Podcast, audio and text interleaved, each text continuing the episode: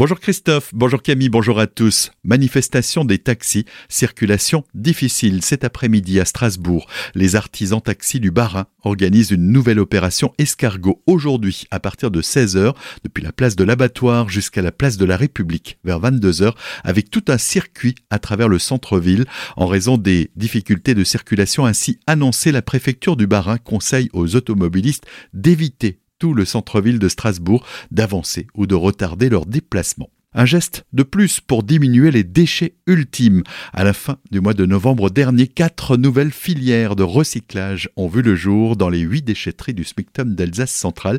Les articles cassés de sport et loisirs, de bricolage et de jardin thermique ou encore les objets et matériaux de la maison disposent maintenant d'espaces dédiés. Une démarche écologique mais aussi économique. Les précisions de Jean-Pierre Renaudin, responsable du service aux usagers. L'objectif, donc, c'est effectivement de diminuer l'impact des déchets qu'on retrouve dans les déchets ultimes, de limiter euh, l'incinération, de l'enfouissement. Aujourd'hui, euh, c'est 42 filières qui sont développées sur nos déchetteries et ces 42 filières permettent d'avoir un taux de recyclage qui est proche de 100%. Ça, c'est le premier intérêt, l'intérêt environnemental et puis il y a aussi également un intérêt économique puisque ces nouvelles filières sont prises en charge par les producteurs de déchets via l'éco que paye chaque usager lors de l'acte d'achat. Et aujourd'hui, chaque tonne de déchets ultimes évitée est une économie de 200 euros pour l'ensemble des usagers et donc pour le syndicat. Des changements qui peuvent prêter à confusion. Les agents de déchetterie sont disponibles pour répondre aux questions des usagers et les accompagner dans leur tri.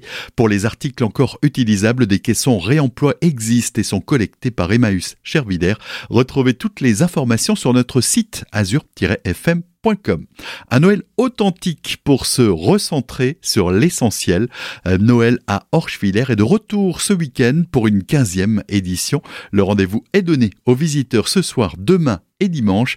Claude Rich, maire de la commune, était au micro de Solène Martin. Depuis le début, c'est pour ça que ça s'appelle Noël à Orschwiller et pas marché de Noël, on a recentré cette fête autour de l'essentiel. Noël, c'est avant tout la fête de la nativité, la naissance du Christ. C'était aussi la fête de la lumière et bien sûr, c'est la fête des enfants. Orschwiller est aussi réputé pour ses concerts, bien sûr, on ne va pas faire abstraction. Et cette année, donc, nous avions dès le vendredi soir les trompes de Molkirch qui vont déambuler dans les rues. Le samedi, on aura deux concerts, un à 15h avec Éric Vivion, ténor, et à 19h, notre euh, invité de marque, François-René Duchab, donnera quelques intermèdes musicaux à l'église, et bien sûr, dans les rues, on retrouvera les trompes des Trois Fontaines. Et puis surtout, on veut faire rêver les gens. Et pour faire rêver les gens, ben, rien de plus simple que de leur proposer tous les 10 mètres, vous serez surpris par une petite scénette qui vous rappellera les contes et légendes d'autrefois. Décors et illuminations seront cette année sous le thème des étoiles plein les yeux.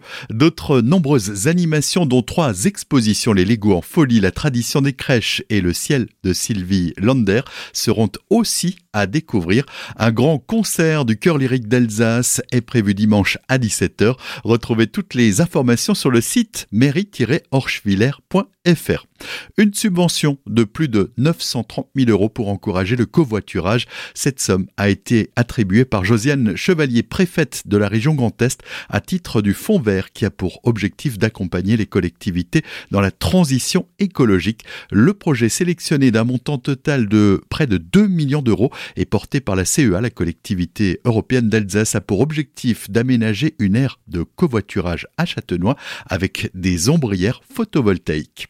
Kunheim, un médecin généraliste, vient d'être condamné hier à deux ans de prison avec sursis et une interdiction définitive d'exercer toute profession médicale pour des faits d'agression sexuelle sur une patiente. Le Conseil de l'ordre l'avait déjà condamné par le passé à trois ans d'interdiction d'exercer cette fois-ci.